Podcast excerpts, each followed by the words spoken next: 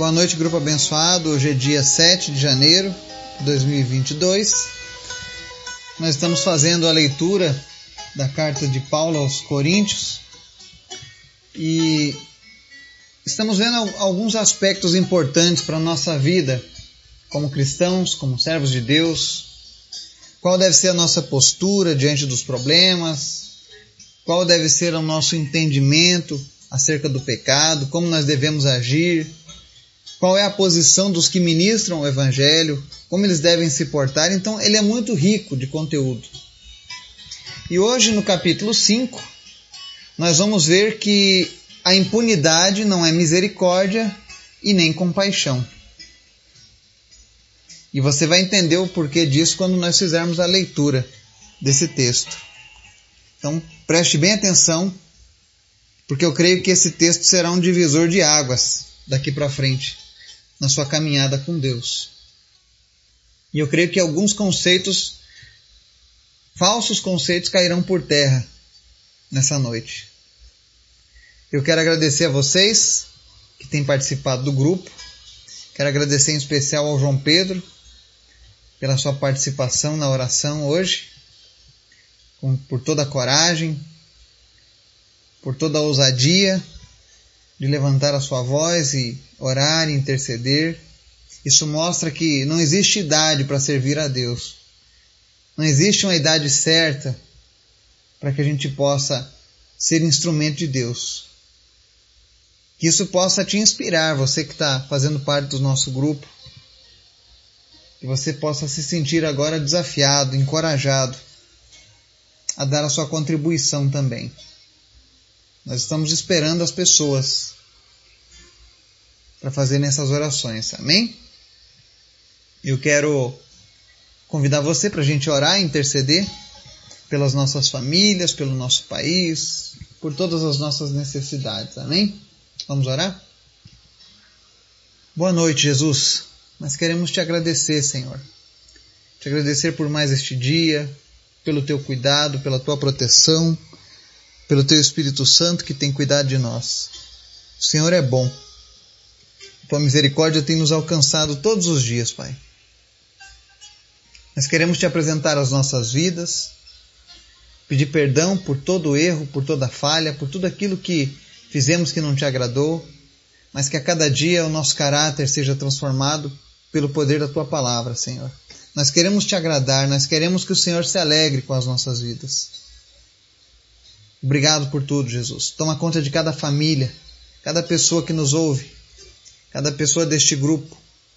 Enche elas do Teu Espírito Santo, que elas possam experimentar uma verdadeira comunhão contigo, Pai.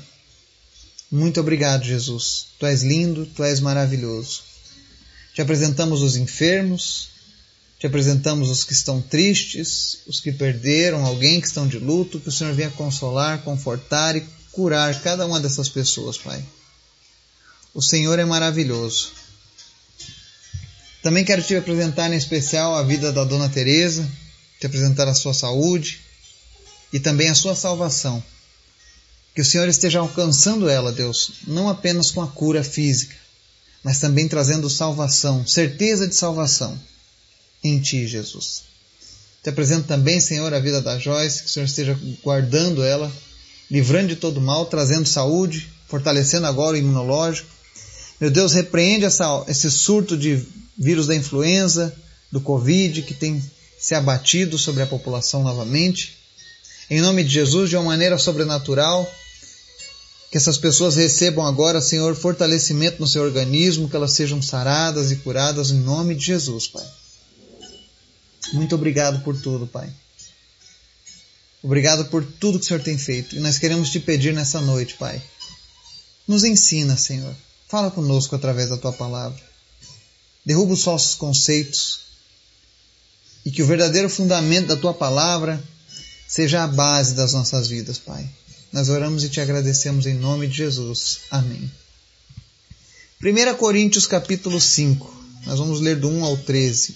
E o texto diz o seguinte: por toda parte se ouve que há imoralidade entre vocês. Imoralidade que não ocorre nem entre os pagãos. a ponto de um de vocês possuir a mulher de seu pai. E vocês estão orgulhosos. Não deviam, porém, estar cheios de tristeza e expulsar da comunhão aquele que fez isso? Apesar de eu não estar presente fisicamente, estou com vocês em espírito. E já condenei aquele que fez isso como se estivesse presente. Quando vocês estiverem reunidos em nome de nosso Senhor Jesus, estando eu com vocês em espírito, estando presente também o poder de nosso Senhor Jesus Cristo, entreguem esse homem a Satanás, para que o corpo seja destruído e seu espírito seja salvo no dia do Senhor. O orgulho de vocês não é bom. Vocês não sabem que um pouco de fermento faz toda a massa ficar fermentada? Livrem-se do fermento velho, para que seja massa nova e sem fermento, como realmente são. Pois Cristo, nosso Cordeiro Pascal, foi sacrificado. Por isso, celebremos a festa, não com fermento velho, nem com fermento da maldade e da perversidade, mas com os pães sem fermento, os pães da sinceridade e da verdade. Já disse por carta que vocês não devem associar-se com pessoas imorais. Com isso não me refiro aos imorais deste mundo, nem aos avarentos, aos ladrões ou aos idólatras. Se assim fosse, vocês precisariam sair desse mundo. Mas agora estou escrevendo que não devem associar-se com qualquer que, dizendo-se irmão, seja imoral, avarento, idólatra, caluniador, alcoólatra ou ladrão. Com tais pessoas vocês nem devem comer. Pois como haveria eu de julgar os, que, os de fora da igreja? Não devem vocês julgar os que estão dentro? Deus julgará os de fora. Expulsem esse perverso do meio de vocês. Amém? nós vemos que a igreja de Corinto era uma igreja problemática. Ela era uma igreja que vivia cheia de altos e baixos. E Paulo começa esse capítulo, essa carta, fazendo uma exortação muito dura com relação a, a um pecado gravíssimo que acontecia, o pecado da imoralidade sexual dentro daquela igreja. E Paulo chega a elencar que esse pecado era, era tão feio, tão grave, que nem mesmo entre os pagãos era comum isso acontecer. E o fato que ele estava se referindo aqui era de um caso em que uma, uma pessoa se relacionava com a própria madrasta. E a igreja sabia do que estava acontecendo e nada fazia. Inclusive, ele fala que essa igreja estava orgulhosa. Mas eles deveriam, na verdade, era estarem tristes com isso que estava acontecendo e tirar da comunhão aquele que fazia essas coisas. E aqui esse, esse capítulo serve para nos mostrar algo que é muito muito comum nos dias de hoje. É a hipocrisia religiosa. Dependendo da, da tua posição, dependendo de quem você é, as pessoas às vezes fazem vista grossa em alguns locais. Você se diz cristão, mas você está praticando imoralidades sexuais e as pessoas sabem e nem por isso elas tomam uma posição.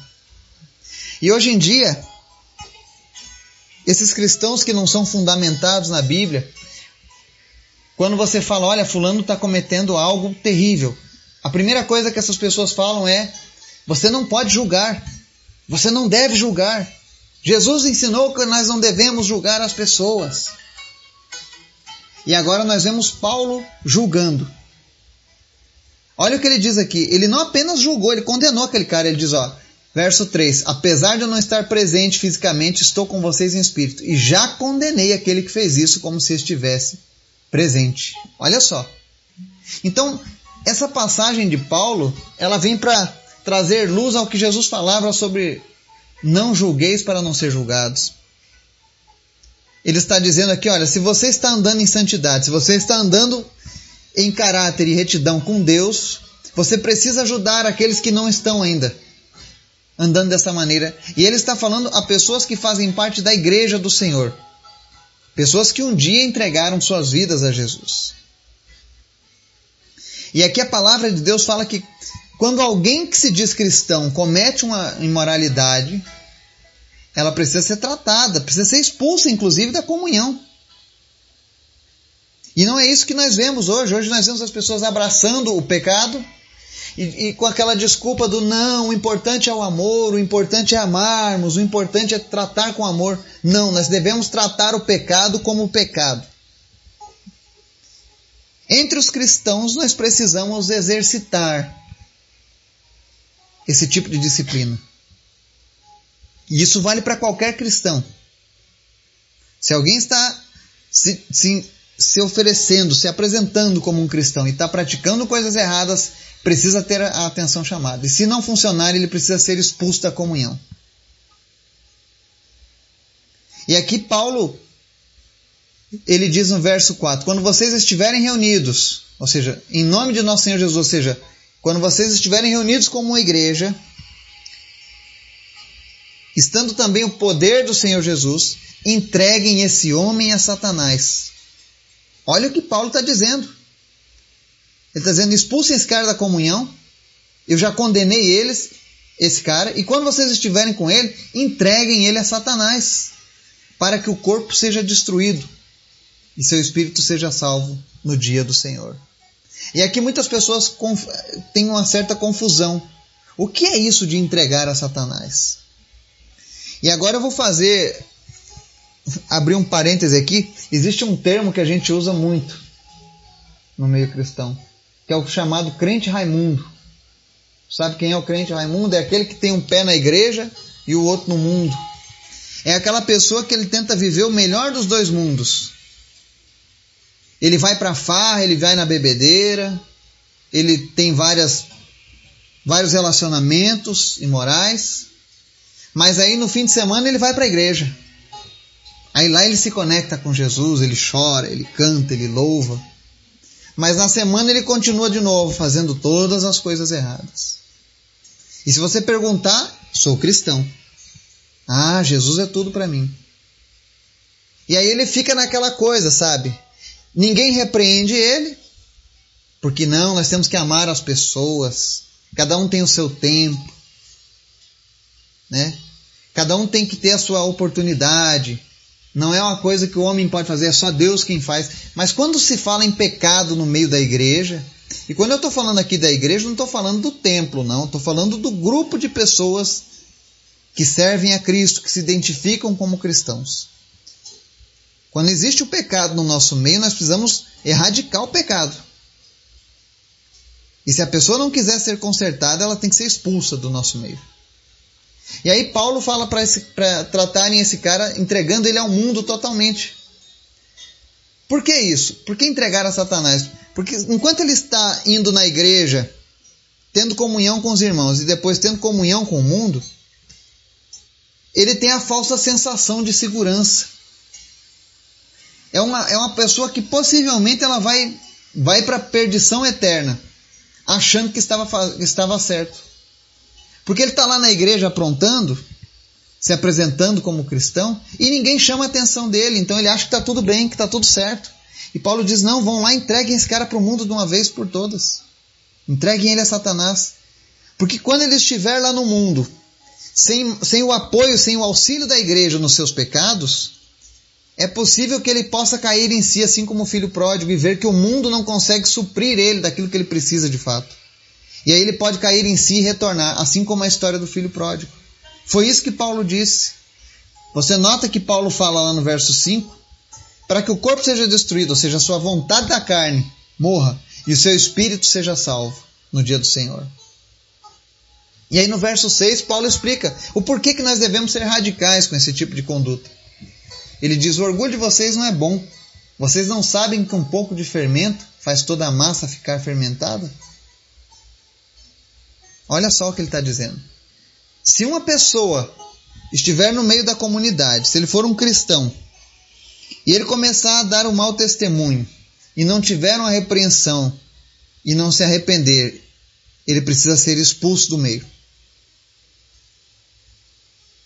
Porque se ele não for expulso, ele vai começar a contaminar o coração dos outros. E aí uma pessoa pode botar abaixo uma igreja inteira. É aquela história. Ah, isso não tem nada a ver. Ah, isso não tem problema. Sabe? Ele dorme com a namorada, ele tem relações antes do casamento, não tem problema. O importante é que eles se amam, uma hora eles vão casar. Ah, mas ele bebe só nos fins de semana, ele se embriaga só nos fins de semana. Ah, mas não tem problema. Ah, ele é, só é dependente químico, mas não é por vontade dele. Não tem problema. Nós precisamos lembrar que nós temos um testemunho a dar. Nós temos uma responsabilidade diante de Deus e diante do mundo. E quando nós estamos em pecado, quando nós estamos em desobediência, é necessário que o tratamento seja radical. Porque nós podemos dar um mau exemplo para as pessoas da igreja. Se eu estiver dando um mau exemplo, eu preciso ser repreendido. Se eu não for aceitar a repreensão, eu preciso sair fora. Senão eu posso corromper os outros que estão caminhando na fé, aqueles que estão começando. E aí ele segue que nós devemos se livrar do fermento velho. O que é o fermento velho? É aquele costume de querer aliar as vontades do mundo com a vontade de Deus. Não funciona. Eu não posso me embriagar no sábado e no domingo ir para um culto, cultuar a Deus, dizendo que eu sou um cristão, que eu sou uma nova criatura, quando eu estou vivendo ainda o velho fermento. Porque Paulo diz assim no, velho 7, no verso 7: Livrem-se do fermento velho para que sejam massa nova e sem fermento, como realmente são. Jesus nos, nos chamou, nos salvou para sermos uma massa nova, sem fermento. Aqui o fermento simboliza o pecado. Ou seja, nós não podemos mais ter o desejo de ficar pecando. Nós precisamos evitar isso, porque isso não condiz com a nossa nova criatura que nos tornamos. E ele fala no verso 8: Por isso celebremos a festa não com fermento velho, nem com fermento da maldade e da perversidade, mas com os pães sem fermento, de sinceridade e verdade. Ou seja, precisamos lutar contra esse desejo. E não podemos aceitar que um pouco de fermento se infiltre no meio da massa. Infelizmente, por conta das, da igreja do Senhor, e eu estou falando essa palavra hoje, dói muito falar sobre isso. Mas eu cansei de ver pessoas que dizem para mim, quando eu estou evangelizando, ah, eu não vou me tornar cristão, eu não vou me tornar evangélico por causa que tem fulano que faz isso, fulano que faz aquilo, tem um pastor que é assim, tem um padre que é assado. E a culpa, na verdade, está na igreja que não tomou as providências necessárias quando aquela pessoa cometeu aquele pecado. A culpa é, é da igreja que não leu a Bíblia, que não leu o livro de Coríntios no capítulo 5. Ou que fez vista grossa, pensando no politicamente correto. Pensando no que, ah, o importante é o amor. Cuidado com essas mentiras. E aqui no verso 9, olha o que Paulo diz para eles. Já disse por carta que vocês não devem associar-se com pessoas imorais. O verdadeiro cristão não pode se associar com pessoas imorais.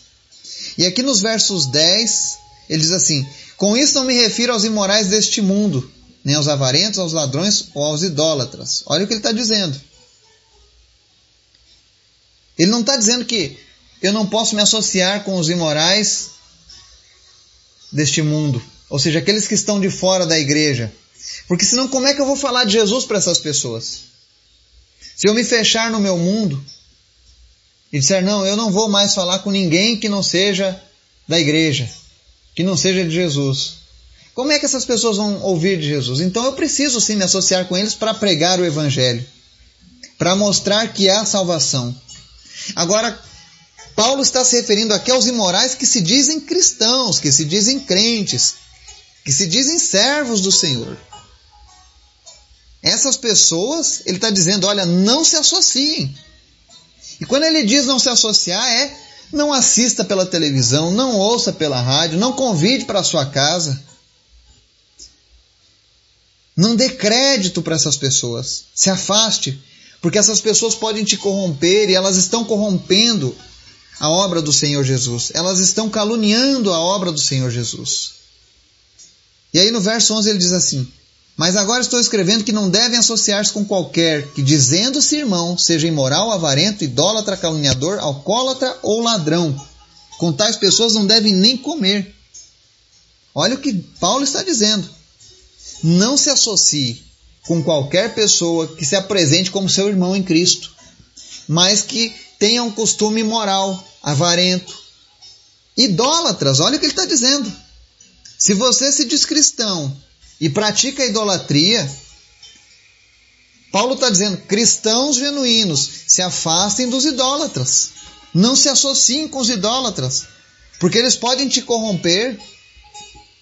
Ou então o alcoólatra, ele está dizendo: olha, se tem um irmão que é cristão e ele é alcoólatra, sai fora, não ande com essa pessoa, nem ao menos almoce junto com ela.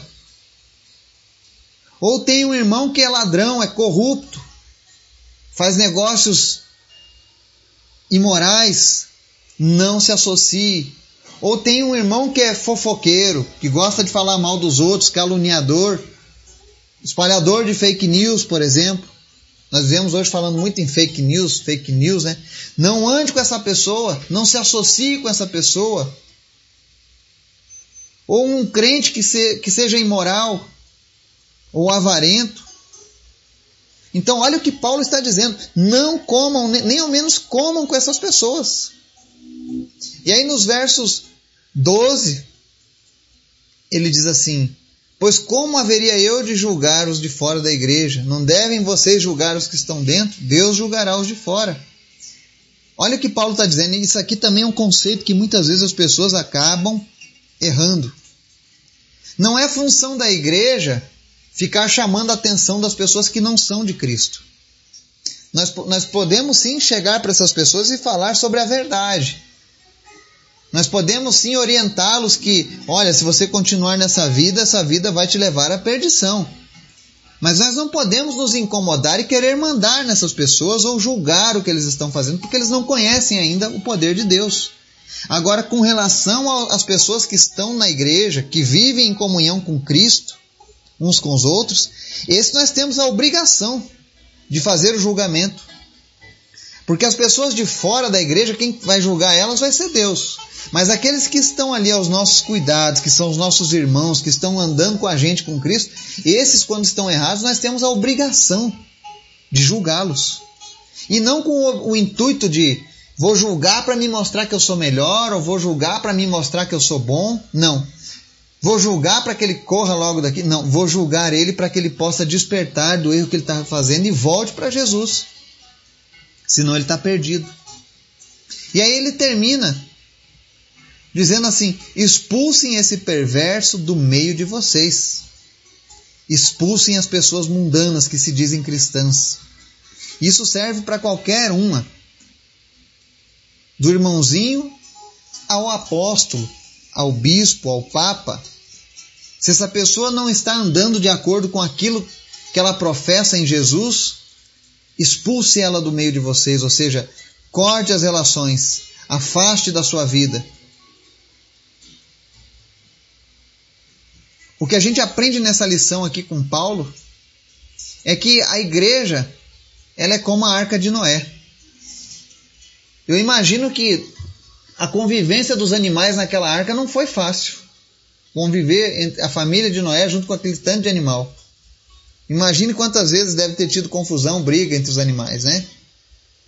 E a vida na igreja é igual à vida naquela arca.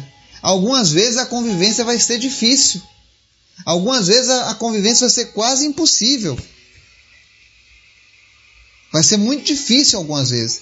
Mas a gente precisa entender que, que se aqui dentro da igreja está ruim, Lá fora é pior, porque lá fora está tudo morto. Eu imagino quando Noé olhava aquela confusão e desejava, vou sair dessa arca. Daí ele olhava e estava todo mundo morto, afogado lá de fora. Assim estão as pessoas que estão fora da salvação de Cristo. Estão mortas em seus pecados e delitos. Portanto, se, se você sofreu alguma decepção com a igreja, se alguém na igreja te decepcionou, isso não pode ser motivo para você abandoná-la. Pelo contrário. Se não tomaram providência e julgaram o pecado daquela pessoa naquele momento, infelizmente essa igreja está afadada a desaparecer. Porque cedo ou tarde toda a massa vai ser fermentada. Há um legalismo nisso. Mas o importante que Paulo está nos dizendo é: Precisamos lutar com unhas e dentes para manter a unidade, a comunhão e a santidade no nosso meio.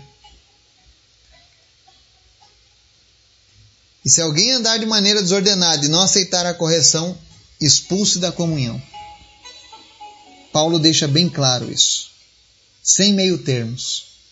Devemos julgar, sim, aqueles que se dizem nossos irmãos, e se eles não quiserem se consertar, expulsaremos eles do nosso meio. Para que depois as pessoas não digam: olha lá, Fulano daquela igreja fazendo isso, isso e aquilo. Ah, eu não piso mais lá. Ah, quando alguém daquela igreja vier falar de mim, de Jesus, eu não quero nem conversa. Eu sei muito bem o quão difícil isso pode ser. Mas hoje, eu e você tivemos esse conhecimento revelado pela parte de Deus através de Paulo. Que a nossa conduta possa ser essa: seriedade e também ajudar o nosso irmão, porque tolerar o pecado dentro da igreja, ser, trabalhar com a impunidade do pecado, isso não vai ser uma prova de misericórdia, nem de amor, nem de compaixão. Vai ser prova de incompetência e de falta de conhecimento bíblico. E isso pode acarretar até mesmo na condenação de muito mais pessoas que perderão o brilho de Jesus por conta daquele mau exemplo. Que o Senhor possa nos abençoar, que Ele possa iluminar os nossos pensamentos e que a gente possa refletir sobre essa palavra. Como tem sido a nossa conduta? Será que nós temos alguém no nosso meio que precisa dessa correção do Senhor? Que está andando de maneira desordenada e ninguém falou nada ainda para essa pessoa? Comece a pensar sobre isso, a orar sobre isso. E nós temos a nossa responsabilidade, nós temos a nossa parte a ser feita. Amém? Que Deus possa nos abençoar. No nome de Jesus. Amém.